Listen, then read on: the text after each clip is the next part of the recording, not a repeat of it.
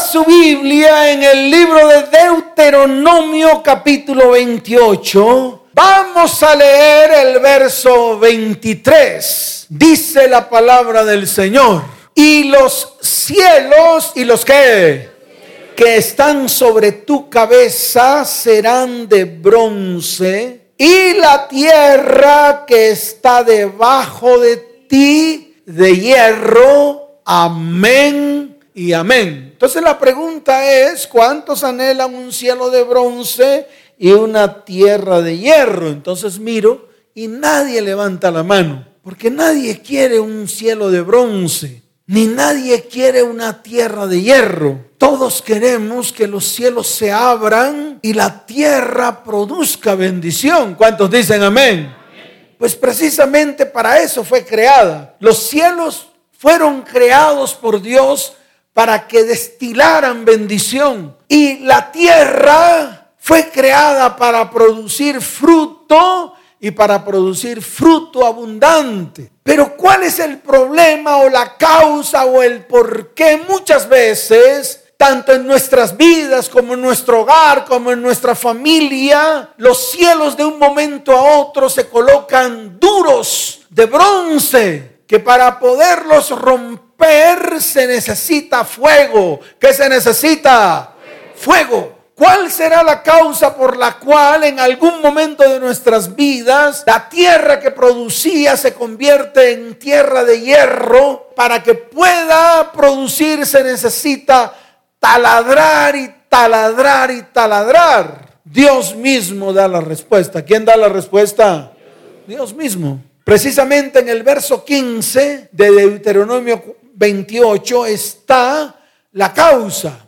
Dice la palabra, léala conmigo. Dice, pero acontecerá si no oyeres la voz de Jehová tu Dios.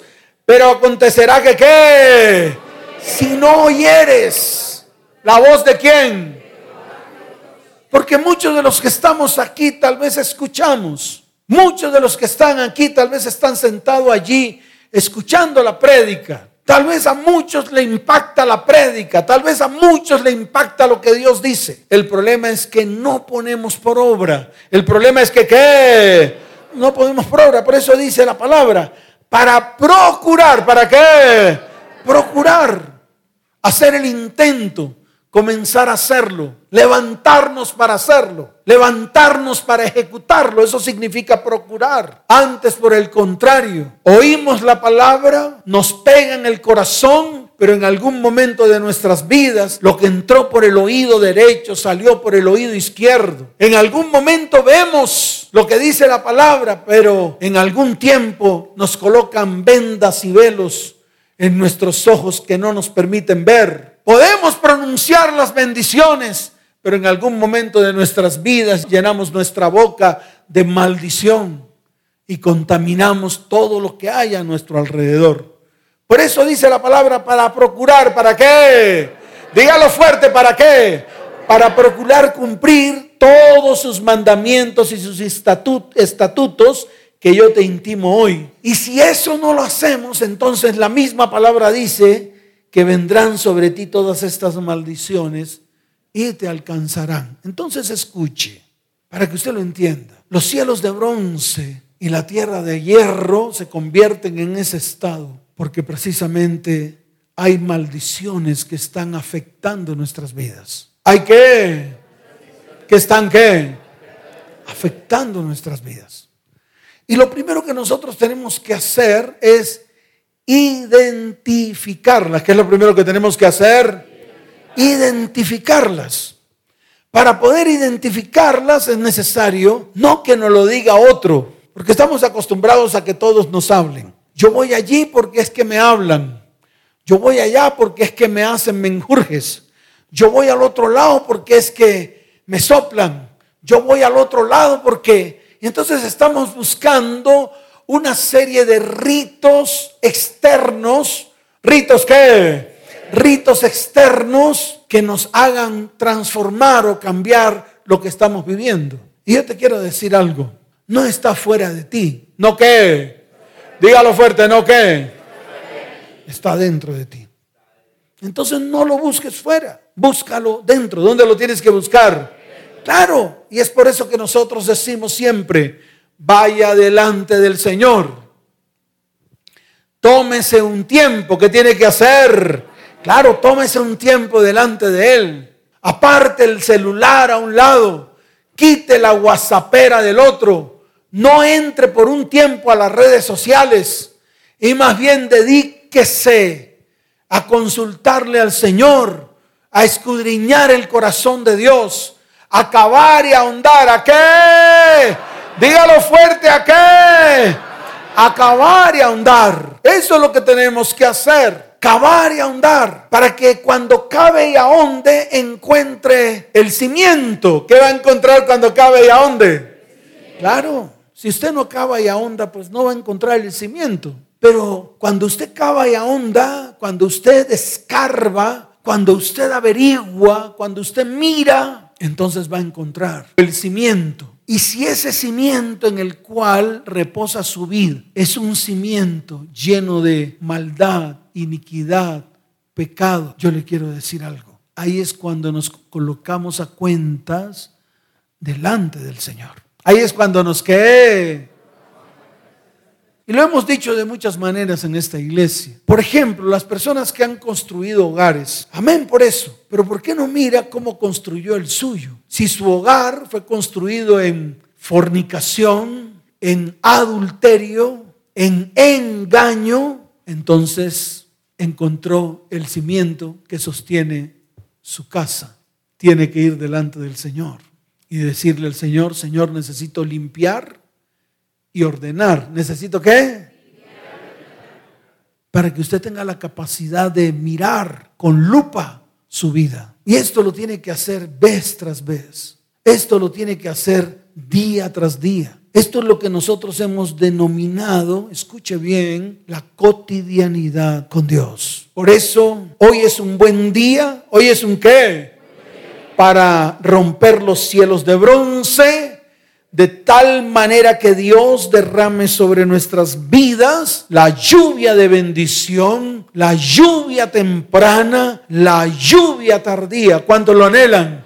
Levante su mano y dígale, Señor, trae a mi vida la lluvia temprana y aún la lluvia tardía, lluvia de bendición, serán sobre mi vida, sobre mi casa sobre mi hogar y sobre mi familia en el nombre de Jesús. ¿Cuántos dicen amén?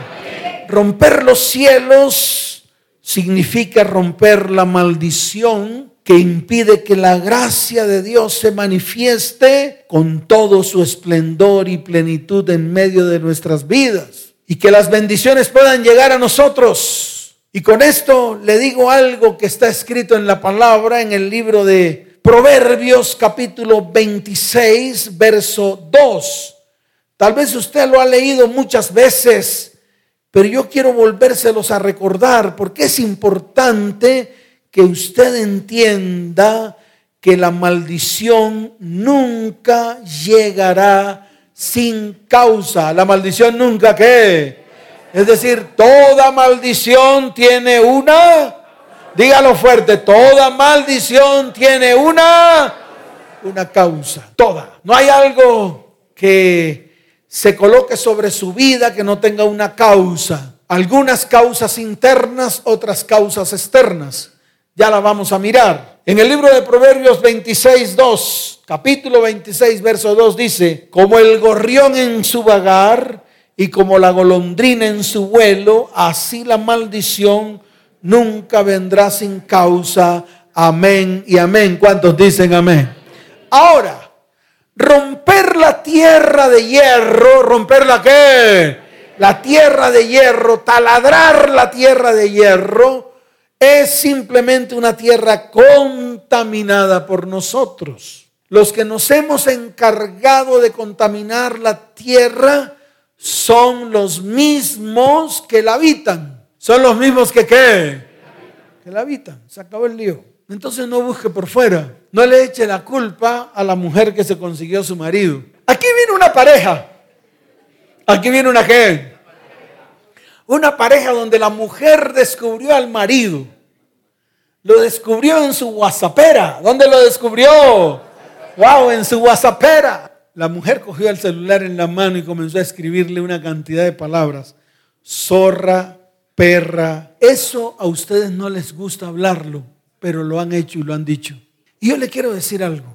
Para comenzar a arreglar toda su vida, también tiene que comenzar a arreglar eso que un día lanzó contra otra persona, sin importar si esa otra persona dañó su vida. Esas son normas espirituales y usted como cristiano los tiene que conocer. Por eso a mí me gusta que usted hable y que usted confiese delante de Dios. Porque la palabra dice que el que confiesa y se aparta alcanza misericordia. ¿Alcanza qué? Dígalo fuerte, ¿alcanza qué? Entonces la tierra de hierro es la tierra contaminada por nosotros, por nuestros pecados, maldades e iniquidades que en algún momento de nuestras vidas hemos introducido y la tierra se convirtió en tierra de hierro que no produce nada, solo sequedad, ruina, desolación. Es tan dura que hay dolor, amargura, raíz de amargura. Cuando nuestra tierra, ¿nuestra qué? Dígalo fuerte, ¿nuestra qué? Nuestra tierra tiene que producir mosto, que significa alegría y gozo. ¿Qué significa el mosto? Tiene que producir trigo, tiene que producir qué? Que es el pan y el alimento no solamente físico, sino también espiritual. Y tiene que producir aceite, tiene que producir qué? aceite que para nosotros es la unción del Espíritu Santo. Si su tierra no está produciendo eso, entonces tiene que pararse firme porque algo le está ocurriendo a su tierra. Y vuelvo y repito, cuando hablo de su tierra, hablo de su casa, hablo de su hogar, hablo de su familia y hablo de su descendencia. Entonces, esto es para que le quede claro los conceptos y los fundamentos en los cuales usted y yo tenemos que comenzar a trabajar. Entonces fíjese que no es un trabajo que tiene que hacer otro, es un trabajo que tiene que hacer usted delante de Dios. ¿Cuándo? Cuando usted tome la decisión de hacerlo.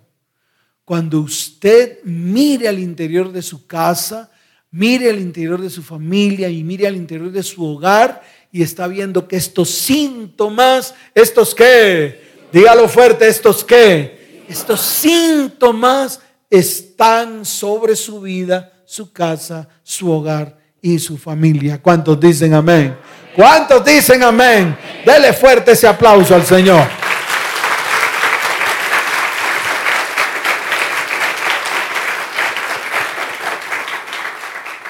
Ahora, algunas causas porque tenemos que mirar las causas, por eso lo dije al comienzo. Al comienzo hablé de que tenemos que cavar y ahondar y buscar el cimiento donde está colocada nuestra casa. Si ese cimiento en el cual está colocada nuestra casa es un cimiento defectuoso, es un cimiento que va a tener que reemplazarlo, o si no su casa se le cae. Tarde o temprano su casa se le va a caer. Y vuelvo y se lo repito, y se le va a caer porque el cimiento que soporta su casa es defectuoso. La única manera de reparar el cimiento, la única manera de qué?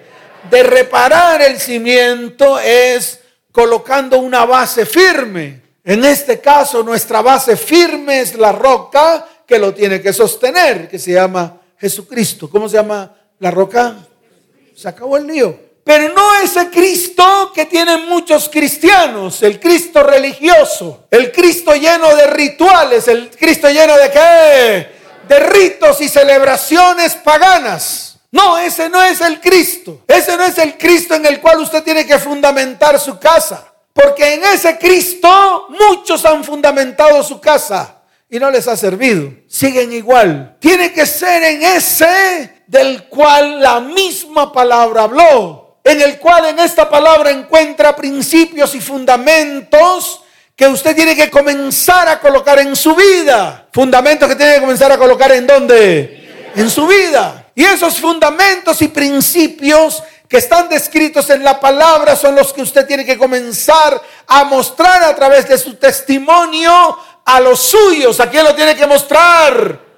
Claro, para que ellos también se fundamenten en el mismo fundamento suyo. Entonces esto le tiene que quedar claro. No es con rituales, no es por medio de ritos, no es por medio de métodos de hombres, no es por medio de tradiciones, porque me lo dijo mi mamá, o me lo dijo mi abuela, o me lo dijo mi bisabuela, o me lo dice la iglesia en la cual estoy hoy. No, es por lo que usted va a fundamentar su vida, su casa, su hogar y su familia. Todo esto debe estar aquí. ¿Dónde debe estar?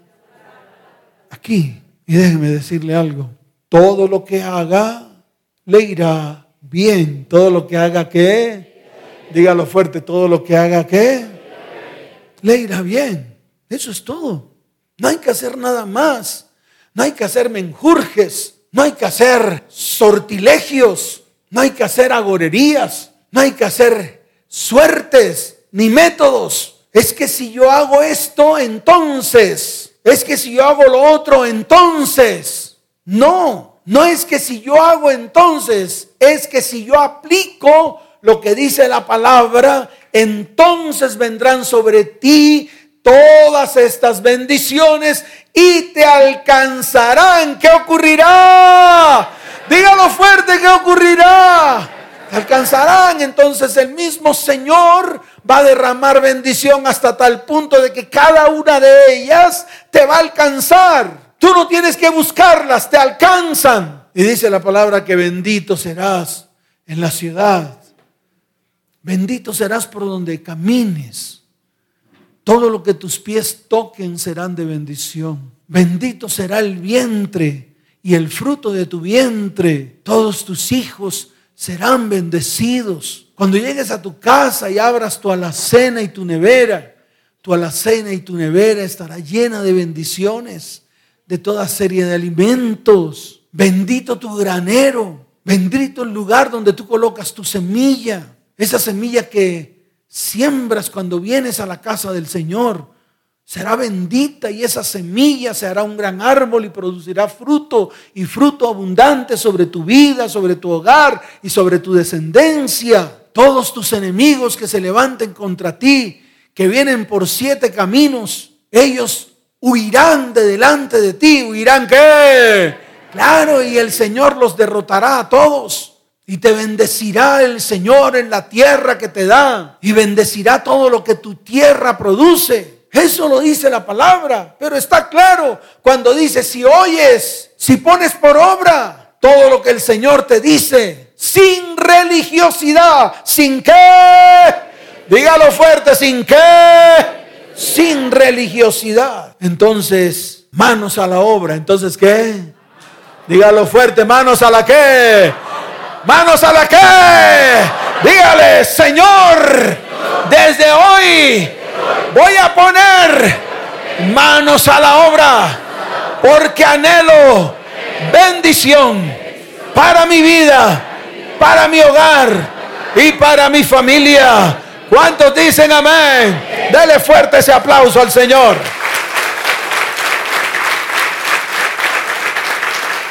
Por eso ya lo hemos dicho muchas veces, alguna de las causas, la desobediencia, esa es una de las más grandes causas, desobedecer. Y cuando uno entra en desobediencia, Dios mío, cuando haces lo contrario a lo que Dios te dice que tienes que hacer, cuando lo que haces es arbitrario en medio de tu vida, cuando lo que haces arbitrariamente lo haces a sabiendas de que Dios te está diciendo no lo hagas, vienen consecuencias. Y esas consecuencias traen destrucción. ¿Traen qué? Mucha destrucción. Otra causa son nuestros ascendientes. Otra causa son nuestros qué? Que son maldiciones que vienen, maldiciones arrastradas por nuestros ancestros ya bien sea paternos o maternos. La palabra es clara, si ellos comieron las uvas agrias, a ti no te dará la dentera. Levante su mano y dígale, Señor, está escrito, si mis padres comieron las uvas agrias, a mí no me va a dar la dentera. ¿Cuántos dicen amén? Ese no es el problema, porque ya está escrito. El problema es que Dios visita la maldad de los padres sobre los hijos y sobre los hijos de los hijos hasta la tercera y cuarta generación. Es ahí donde está el problema. Es ahí donde usted tiene que pararse firme. ¿Y esto qué quiere decir? Porque se lo voy a explicar para que usted le quede claro. No es que usted sufra las consecuencias de sus ascendientes, sino que lo que usted hace es lo mismo que hicieron ellos. Que lo que usted hace es lo mismo que qué. Se acabó el lío. Ahí es donde está el problema.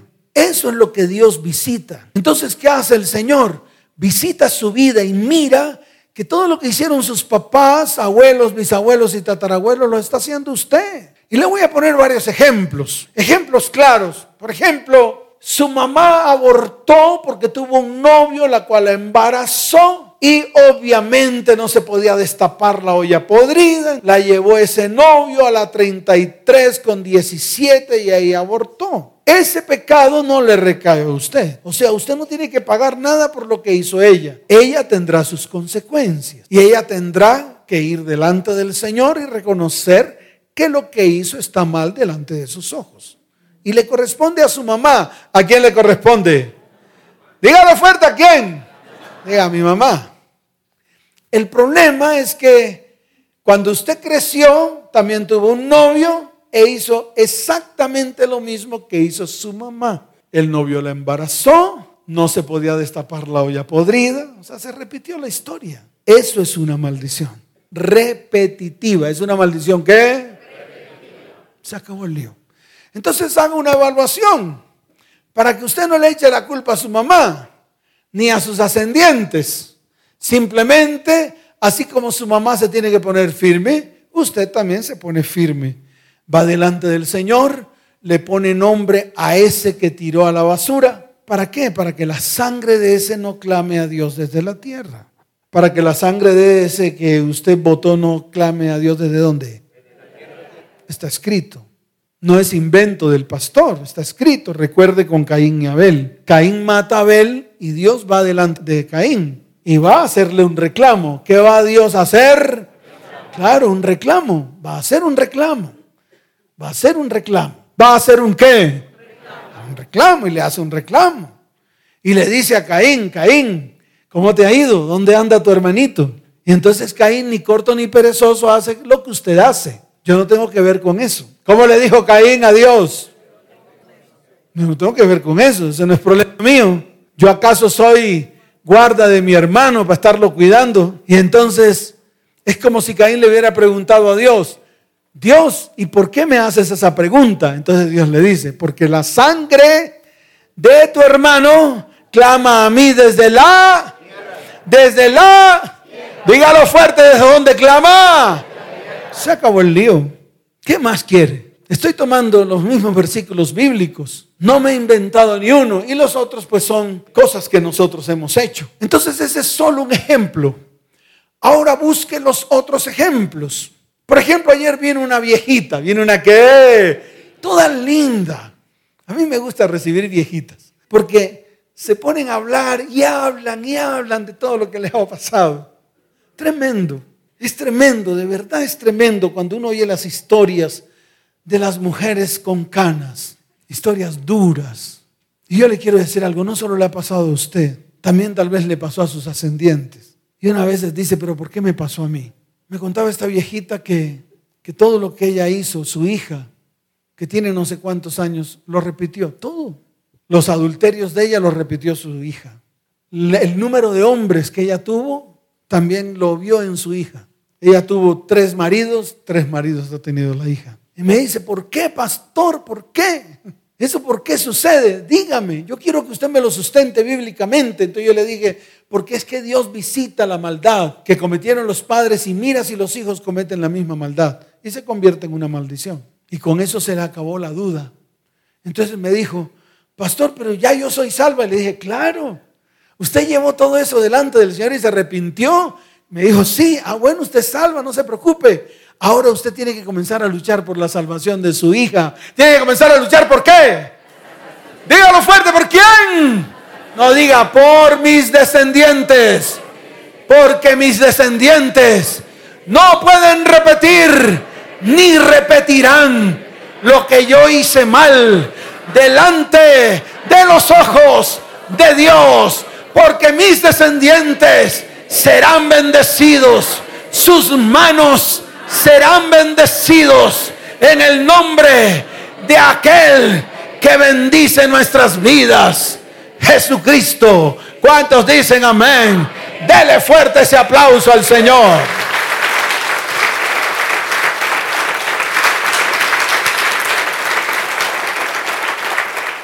Otras por prácticas ocultistas, prácticas que ocultistas. Toda clase de prácticas ocultistas. No le voy a mencionar cuáles, pero toda clase. Brujería, hechicería, adivinación, sortilegios, suertes. Esas son prácticas ocultistas. Todas las que se derivan de las prácticas ocultistas. Entonces, si usted lo ha hecho, vaya delante del Señor. Si lo hicieron sus papás, usted no puede hacer nada. Solamente cortarla. Solamente decir, nada de lo que mi mamá hizo en cuanto a prácticas ocultistas van a recaer sobre mí. Por lo tanto, me desato y llevo eso a la cruz del Calvario y soy libre en el nombre de Jesús. ¿Cuántos dicen amén? Así de sencillo. Entonces usted, varón, en vez de decir que la mamá de su mujer es bruja, en vez de decir que la mamá de su mujer es qué? Es bruja, más bien vaya delante de Dios y rompa esa maldición de su mujer y de sus descendientes, porque son tanto simiente suya como simiente de su mujer. Se acabó el lío. En vez de estar criticando y viendo que los otros están peor que usted, más bien vaya a su hogar y comience a trabajar por él. ¿Cuántos dicen amén? Lo mismo las mujeres que dicen que las mamás de los maridos son brujas. Es que, pastor, aquí han venido. Pastor, es que la mamá de mi marido es bruja y nos echa brujería. Y ponemos más la atención en eso que en tomar nuestras vidas y ordenarla en todas las áreas. Entonces, haga su trabajo. No le eche la culpa a los externos. Mírese primero usted. ¿Cuántos dicen amén? Enfermedades, enfermedades que vienen de nuestros ascendientes.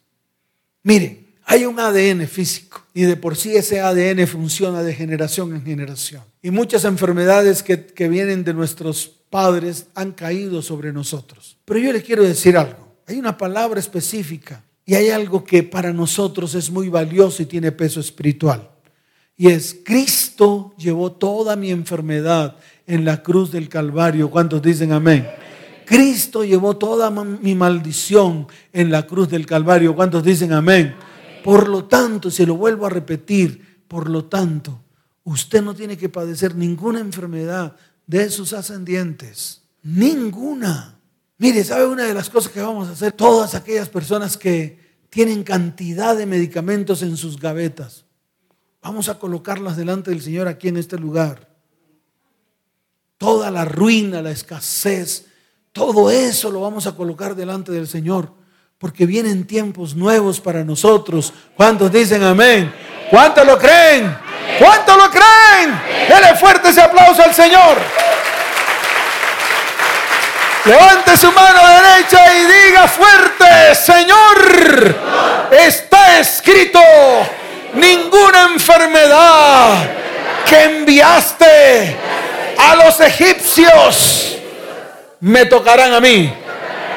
Por lo tanto, soy libre de toda enfermedad por medio de aquel que llevó mi enfermedad en la cruz del Calvario. En el nombre de Jesús. ¿Cuántos dicen amén? Fuerte ese aplauso. Otra de las causas por sufrir algún acto traumático, por ejemplo, choques psicológicos, accidentes, abusos, violencia, todos estos actos traumáticos que usted ha sufrido traen maldición. Y es necesario desatarse de eso. Es necesario llevarlo a la cruz para que nunca más esos actos traumáticos influencien sobre su vida de bendición. Otra causa por palabras de maldición lanzadas por alguien de autoridad a su vida o autoproferidas. Hay muchas personas, escuche bien, que a través de sus palabras convierten sus palabras en hechizos, que a la postre es brujería y hechicería. Por ejemplo, Nunca más serás feliz con otro hombre, sino conmigo. Y entonces usted apasionadamente y en medio de su relación dice, amén, hermoso mío. ¿Cómo dice? Amén. Pero dígalo bien, ¿cómo dice? Hermoso mío. Y esas palabras son hechiceras. Son palabras que lo enredan a usted a un hechizo declarado por un hombre que en ese momento tuvo autoridad sobre usted. Porque si ese hombre estaba con usted poseyendo su cuerpo, su mente, su alma y su corazón, quiere decir que tenía autoridad. Usted se la dio. Uno es el que le da la autoridad al otro. Yo le doy autoridad a la persona para que la persona pueda hacer conmigo lo que quiera, porque le estoy dando autoridad. Y eso es lo que usted hace, mujer, o usted, varón. Por eso cuando los jóvenes de hoy dicen que una relación sexual no tiene problema, yo lo siento mucho por su dicho. Pero en una relación sexual, emocional, física y económica con otra persona siempre se crea un vínculo o un lazo. Se crea un qué. Dígalo fuerte que se crea. Un vínculo o un lazo en todas las áreas, hasta en el área económica, hasta en los préstamos que usted hace, hasta en los lazos que usted hace con la persona cuando le sirve de fiador, hasta en las famosas cadenas que se hacen hoy en día en las iglesias cristianas. Usted crea un lazo con la otra persona, crea un vínculo con todo ese círculo que usted arma para ahorrar dinero de varios durante varias semanas y cada semana le corresponde a uno el valor de todos. Hay un vínculo, un lazo espiritual que en algún momento se levanta el argumento y cae sobre usted y lo arruina. Entonces esto le tiene que quedar claro. ¿Cuántos dicen amén? Este mes es para que usted se ponga cuentas con Dios y para que coloque su vida, su hogar y su familia delante de Él. Para que vengan los mejores tiempos. ¿Cuántos dicen amén? Es eso. Para eso es este mes. Este mes es para que usted esté con su familia. Y si hay algo que restaurar, hágalo. Para que usted esté con su familia y si hay algo que restituir, restitúyalo. Para que usted esté con su familia y si hay algo que perdonar, perdónelo. Para que usted esté con su familia y si hay algo que sanar, pues permítale al Señor que lo sane. ¿Cuántos dicen amén? Entonces esto le tiene que quedar muy claro, le tiene que quedar muy qué. Muy claro. Y vuelvo y se lo repito, si usted ha contaminado su tierra, pongámonos firmes y reconozcamos delante de Dios que hemos contaminado nuestra tierra para que venga algo nuevo sobre nuestras vidas. Mire, le voy a narrar dos historias cortas y terminamos. Son muy cortas. Mire, lo primero lo vemos en la sequía en los tiempos del profeta Elías. La sequía en los tiempos del qué? del profeta Elías. Elías vivió en tiempos muy peligrosos, cuando Israel, el pueblo de Dios, estaba en completa apostasía. ¿En completa qué? Apostasía, es decir, venían de creerle a Dios y de creer en el Señor y después apostataron de toda esa fe. Muchos hoy han apostatado de la fe, muchos hoy son apóstatas de la fe e incluso personas que vienen a las iglesias cristianas y sin embargo son apóstatas de la fe. Son aquellos que a pesar de que ven los principios y fundamentos en la palabra, no creen, creen en sus propios principios. Esos son apóstatas. Amén. Y en ese tiempo estaban bajo el reinado de Acab. Dice la palabra que fue uno de los peores reyes que la nación de Israel tuvo en toda su historia. Acab era hijo de Omri, que también este hizo peores cosas que su padre, los reyes del pasado, o sea, los reyes del pueblo de Israel. Se casó con una mujer en la cual le era prohibido casarse, que fue Jezabel. ¿Cómo se llamaba la mujer? Jezabel. ¿Por qué? Porque esta mujer no adoraba a Dios, el verdadero Dios, sino que adoraba a Baales. ¿A quién adoraba? A Baales y adoraba a Astarot, o sea, la reina del cielo. ¿Quién era Astarot? Dígalo fuerte, ¿quién era? La reina del cielo. En ese tiempo se vestía de rojo, de escarlata. Hoy se viste de azul y blanco. Pastor, no diga esas cosas. Pues esa es la verdad. Si quiere le digo mentiras. Y si quiere traemos la novena. ¿Qué traemos? Claro, y la rezamos. ¿Qué es lo que hacen los cristianos hoy? En la novenita. Ahora la están regalando hasta en las galletas de soda. Ahí se encuentra la novenita. ¿Usted sabe qué significa la novena? ¿De dónde viene? Le voy a decir, viene de Egipto. ¿Vino de dónde? De Egipto. ¿Y sabe qué era la novena? La novena era cuando velaban durante nueve noches a un muerto. Y yo no entiendo.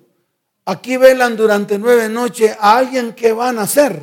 O sea, ¿cómo se cambian las cosas? El trasfondo espiritual es ese. Entonces no entiendo cómo nosotros, sabiendo la verdad, todavía seguimos practicándola, a sabiendas que eso que hacemos es ante los ojos de Dios, es terrible ante los ojos de Dios. Sin embargo, lo hacemos. Pero amén por eso. Cada uno va delante de Dios y rinde cuentas delante de Dios, como se lo dije a una mujer que me escribió que después me dijo, pastor, no lo estoy juzgando. No, a mí nadie me juzga. La palabra es la que me dice a mí qué tengo que hacer y qué no tengo que hacer. Se lo dije así. Amén. ¿Cuántos dicen amén? Entonces en ese tiempo, escuche bien, Elías, el profeta, estaba viviendo tiempos difíciles. Tal vez él creía que era el único profeta que había quedado sobre la tierra. Dios le tuvo que decir, no eres el único, hay todavía siete mil siete mil profetas que adoran mi nombre. Y un día confrontó a los profetas de Baal y de Astarot. Eran 850. ¿Eran cuántos? 850. Pero la tierra estaba seca. ¿Cómo estaba la tierra? Seca, no producía nada. ¿Y sabe qué hizo Elías? Construyó un altar de piedra. Le colocó baldados de agua levantó su mano y le dijo a todos los profetas de Baal y Astarot, hagan lo mismo. Y donde el primer altar que consuma el fuego, ese es el verdadero Dios. Y el altar que no consuma el fuego, ese es un Dios falso. Déjeme decirle algo. Está escrito en la palabra para que usted entienda, para que usted lo vea de manera escueta en la palabra. Ellos comenzaron a danzar alrededor del altar de piedra que construyeron. Comenzaron a hacer sus rituales raros, así como muchos cristianos que hacen rituales extraños. Comenzaron a danzar alrededor de ese altar de piedra, clamándole a Astarot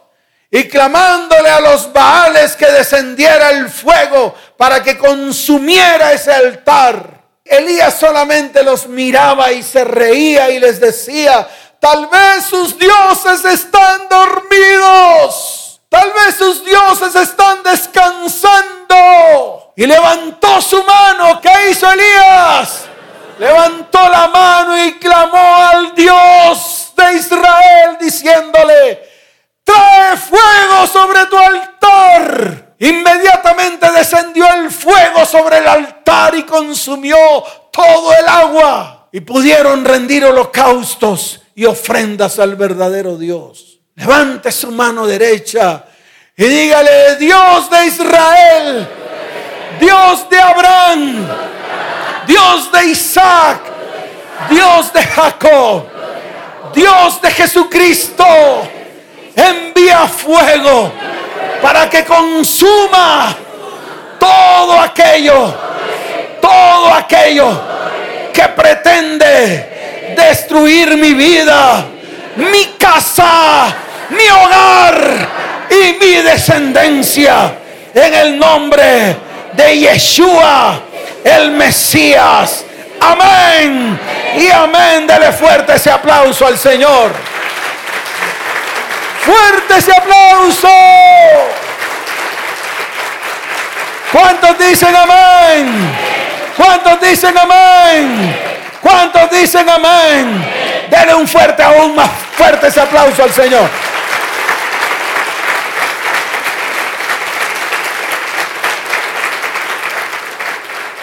Y está escrito en el libro de Primera de Reyes capítulo 18. Yo se lo voy a mostrar para que esto no se convierta en paja y bulla para que esto no se convierta en qué. Dígalo fuerte para que esto no se convierta en qué.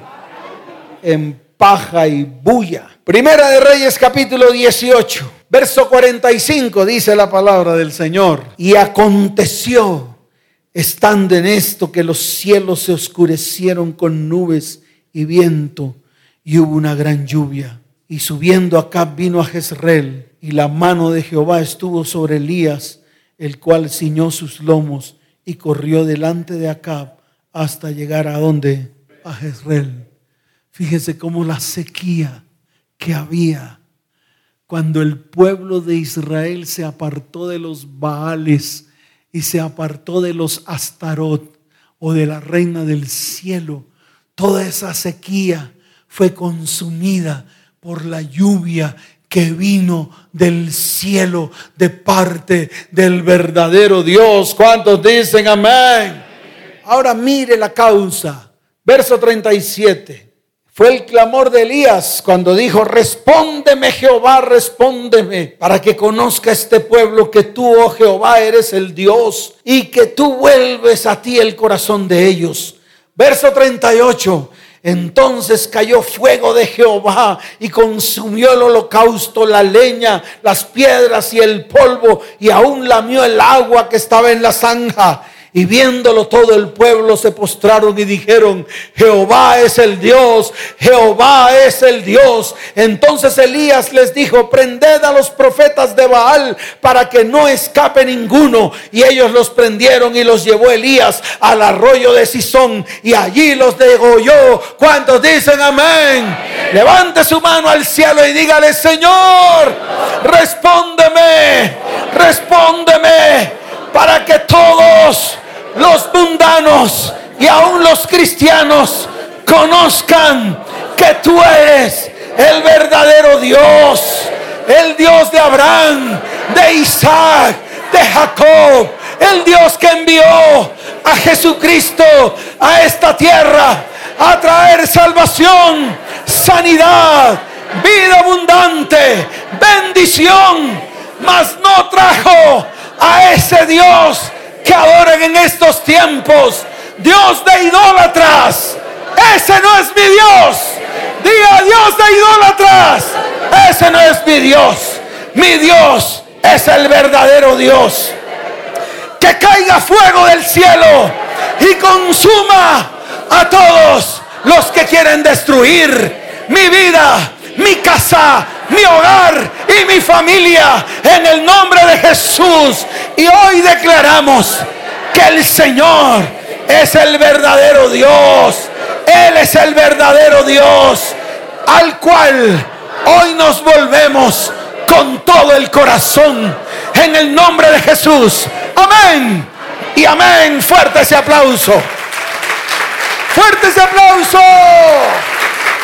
Colóquese en pie. Estírese. Y diga, hay victoria en el nombre de Jesús. Levante su mano derecha. Estamos en plena guerra. No hay necesidad de subir a ningún lado. Aquí estamos en plena guerra.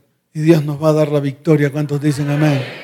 Levante su voz y dígale, Señor, Padre, hoy coloco mi vida, coloco mi casa coloco mi hogar y coloco mi familia delante de ti. Hoy, Señor, trae un manto de protección alrededor de mi vida, mi hogar, mi familia y mi descendencia. Levanta muros de protección y cúbrenos, cúbrenos con tu amor, tu paz, tu misericordia, tu bondad Cúbrenos con tu poder para que nada nos toque. Señor, si descendieras, si rompiese los cielos, si ante tu presencia se oscurecieren los montes como fuego abrasador de fundiciones, fuego que hace hervir las aguas, fuego que hace notorio tu nombre delante de tus enemigos. Y todas las naciones temblasen ante tu presencia. Cuando haciendo cosas terribles, cuales nunca esperábamos, descendiste, fluyeron los montes delante de ti, ni nunca oyeron, ni oídos percibieron, ni ojo ha visto a Dios fuera de ti que hiciese por el que en él espera. ¿Cuántos esperan en él? ¿Cuántos esperan en él? Diga, Señor, espero en ti. Espero en ti que vengan sobre mí lo que un día me prometiste. Las promesas firmes delante de ti que has entregado a mi vida, a mi corazón y a esta casa. Hoy las espero. Hoy llegarán. Ven pronto, Señor, y que se cumplan tus palabras. ¿Cuántos dicen amén? Padre, diga Padre, saliste al encuentro del que con alegría hace justicia. Señor, de los que se han acordado de ti en todos tus caminos. Señor, perdónanos, perdónanos, porque hemos pecado, porque hemos colocado iniquidad delante de tus ojos. Señor, hemos perseverado en ellos. Padre, hoy reconozco delante de ti, pero también podremos, podremos, diga Señor, podremos acaso ser salvos. Padre, si bien todos nosotros somos como suciedad y todas nuestras justicias como trapo de inmundicia y caímos todos como la hoja y nuestras maldades nos llevaron como viento. Mas hoy invoco tu nombre. Mas hoy me arrepiento delante de ti. Mas hoy colocamos nuestras maldades, iniquidades y pecados delante de ti. Ahora pues, Señor, tú eres nuestro Padre, nosotros tu barro y tú el que nos formaste. Señor, así que obra en medio de nuestras vidas.